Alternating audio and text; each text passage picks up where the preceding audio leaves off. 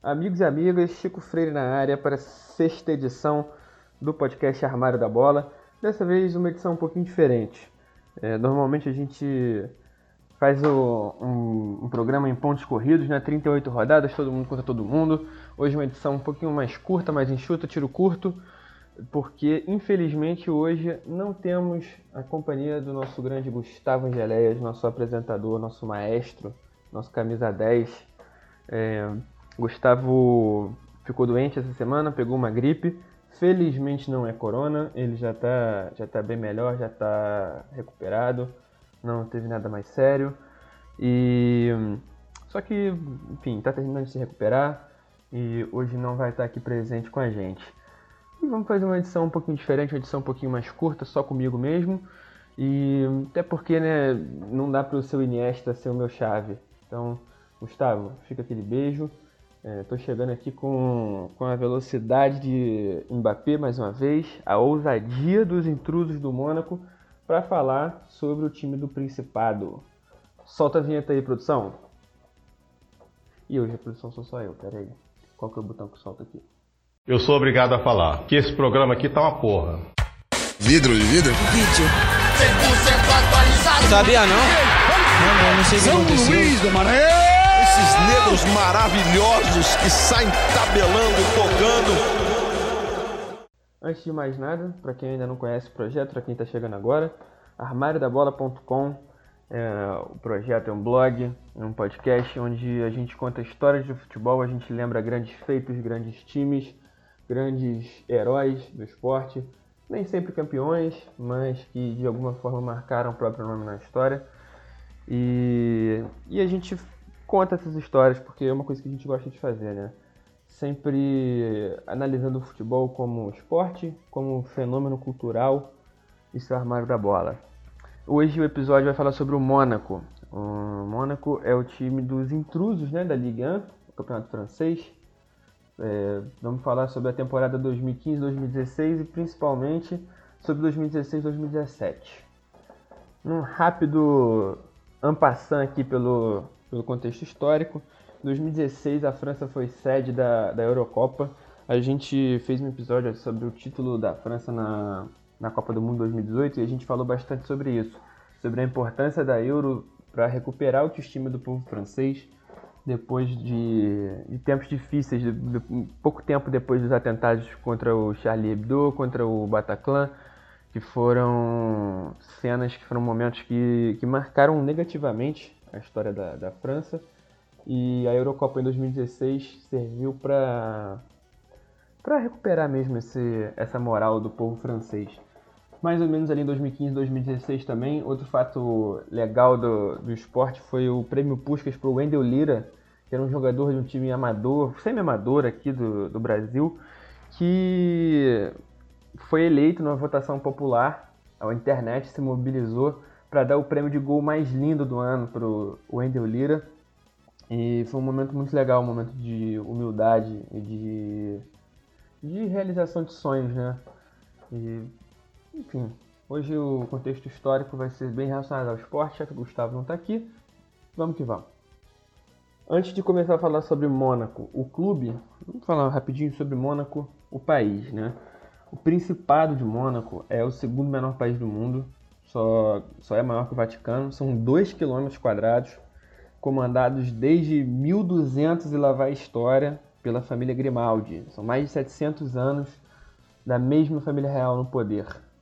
É, o país de Mônaco não tem cidades, são bairros de tão pequeno que é, tão, tão pouca área que tem, e é muito conhecido por, pelo cassino de, de Monte Carlo e pela corrida de Fórmula 1, né? São esportes de luxo e, e Mônaco é um país que tem uma das maiores rendas per capita do mundo. Mas não é à toa que o Mônaco joga o campeonato francês, porque não tem condição de, de haver um, um campeonato monegasco. O Clube Mônaco foi fundado em 1919. Foi uma junção, foi uma união de vários clubes amadores que existiam no Principado. O pessoal se juntou e organizou um clube só. E logo, logo a Federação Francesa já chamou eles para disputarem campeonatos ali no, regionais, no sul da França, ali próximos ao, ao país de origem deles. O Mônaco é, é, um intruso, né? É um país que joga, é um clube que joga num, na liga de um país estrangeiro, mas não é o único caso, não. Tem, assim, rápido de cabeça dá pra gente apontar também o caso do, do Swansea e do Cardiff, que são clubes do país de Gales que jogam a Premier League, né? O campeonato inglês. E dá para citar talvez até o Barcelona também, numa escala um pouco diferente, porque o Barcelona é um clube catalão, né? E, e joga no Campeonato Espanhol. Mas nesse caso é um pouco diferente porque a Catalunha não é um país independente. Em todo o continente europeu, só tem dois países que não são filiados nem a UEFA nem a FIFA, que são Mônaco e o Vaticano. E é por isso que o clube Mônaco joga no, na Liga Francesa desde sempre. O Mônaco é um clube de, de importância e apesar de nunca ter sido o maior ou mais importante clube do futebol francês, é um clube que tem oito títulos da, da Ligue 1 é o terceiro maior campeão, só atrás do Saint-Etienne, que tem 10, e do PSG e do Olympique, que empatam na Olympique de Marseille, que empatam na, na segunda colocação com 9 títulos. O, o Mônaco teve um período bem, bem forte, bem, bem famoso no final dos anos 80, começo dos anos 90, quando era comandado pelo Arsène Wenger, que depois fez história no Arsenal, também já foi episódio de podcast aqui no Armário da Bola. O Wenger ele se notabilizou por fazer algumas contratações muito, muito certeiras. Ele levou o Jorge Weah, por exemplo, para o Mônaco e foi campeão em 1988. Mais ou menos nessa época, ele ajudou a desenvolver as categorias de base do clube também, revelou jogadores muito importantes para a história do futebol francês, como por exemplo é, Thuram, Petit e Henry, que estavam no título, estavam no elenco da, da França campeã da Copa do Mundo pela primeira vez em 98. O Henri era reserva nesse time, mas depois também se tornou um dos jogadores mais importantes da história da seleção francesa. São todos crias do Mônaco. Você ouvinte talvez se lembre também do Mônaco por causa da Champions League de 2003-2004. Nessa edição da competição, o Mônaco foi finalista, um time que era comandado pelo Didier Deschamps, depois foi campeão do mundo com a, com a seleção francesa. E era um time que tinha o Evra surgindo, tinha alguns jogadores mais experientes também, caso do espanhol Morientes, caso do Juli. E nessa temporada o Mônaco foi, foi finalista da Champions League, teve resultados muito expressivos no mata-mata, derrubou grandes clubes e acabou na final sendo derrotado pelo Porto de José Mourinho, que tinha Deco, tinha Carlos Alberto, aquele Carlos Alberto, e foi um passo muito importante na trajetória do Mônaco, foi um episódio importante, mesmo que não tenham sido campeões. É, foi um, um momento de, de muita glória da equipe. Curiosamente, foi também na época que o clube viveu seu auge esportivo, talvez, continental, é, em que a parte administrativa sofreu muito. O Mônaco teve o seu pior ano financeiro, teve o maior prejuízo da história nessa temporada e passou os anos seguintes tendo muita dificuldade para se manter, para se estabelecer. É, passou, trocou de, de, de, dono várias vezes, foi, foi uma época muito conturbada administrativamente mesmo para o clube, que culminou com rebaixamento. Foram várias campanhas péssimas, contratações estranhas e muito gasto de dinheiro, e o clube acabou sendo rebaixado. Em 2011, o Mônaco foi vendido de vez o magnata russo Dmitry Ribolovlev, não sei se eu falei certo, não sou fluente em russo, comprou dois terços do clube quando ele estava em último na, na segunda divisão. É, o outro terço fica com a família Grimaldi, fica com a, com a coroa de Mônaco.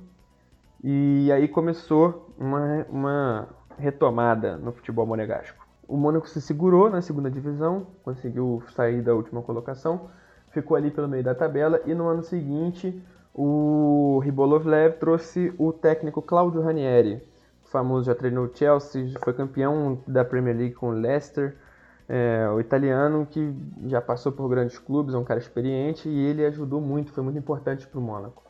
Ele botou um futebol ofensivo no time, conseguiu fazer uma grande campanha na segunda divisão.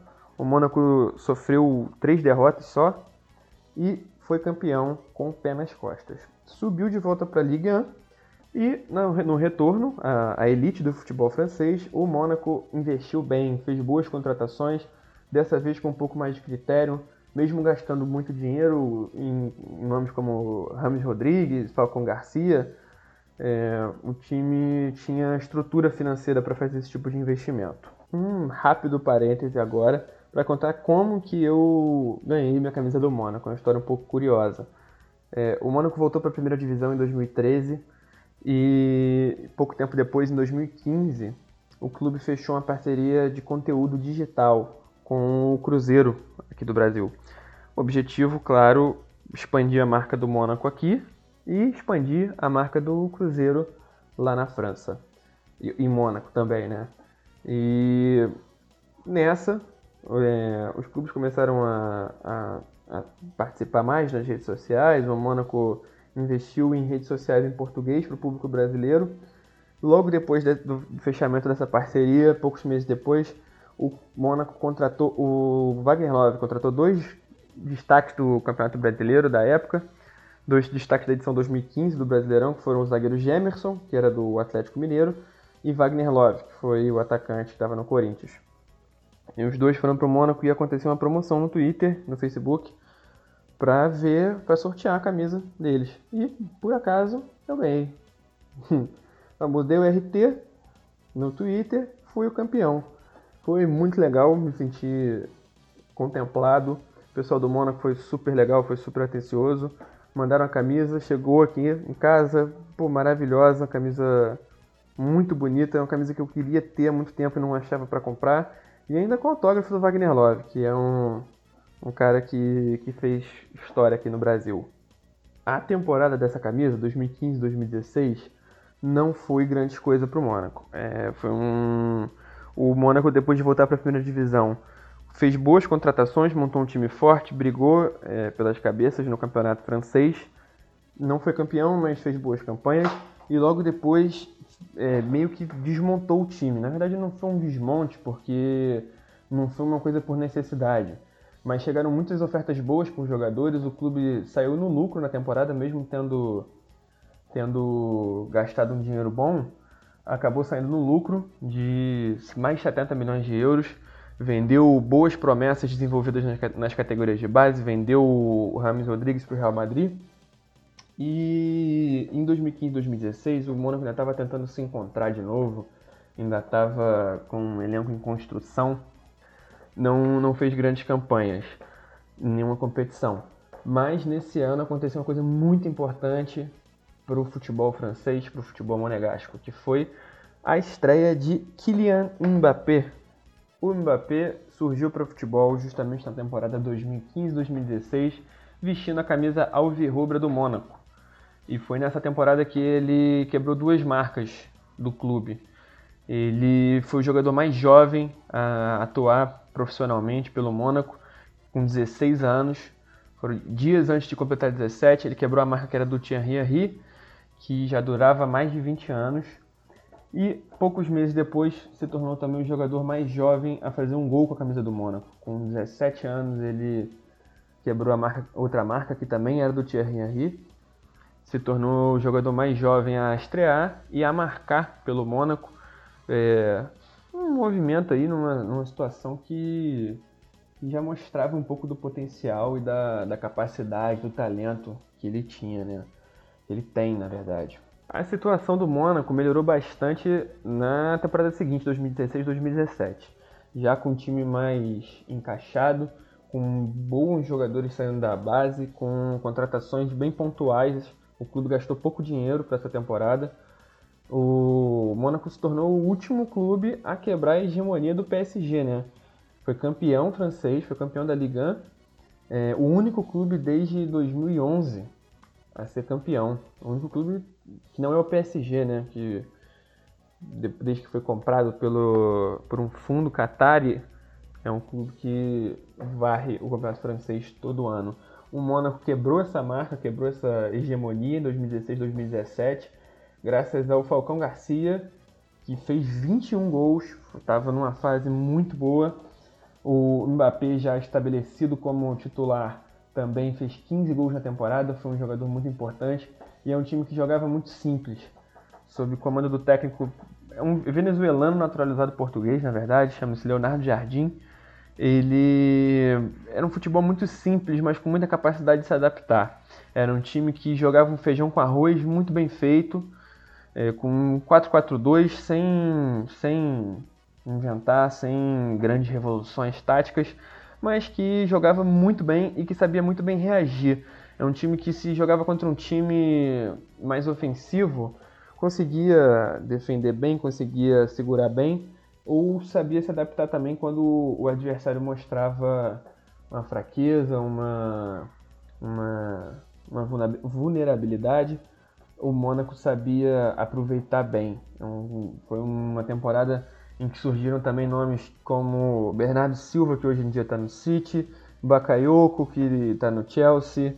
São, são jogadores que estavam juntos nesse Mônaco também o volante Fabinho, da seleção brasileira, que hoje em dia é titular absoluto no Liverpool. Foram jogadores que, que compunham a espinha dorsal do Mônaco de 2016-2017. E nesse ano também, nessa temporada, o, o Mônaco protagonizou lindos momentos na Champions League. Logo nas oitavas de final, o clube teve uma virada épica contra o Manchester City.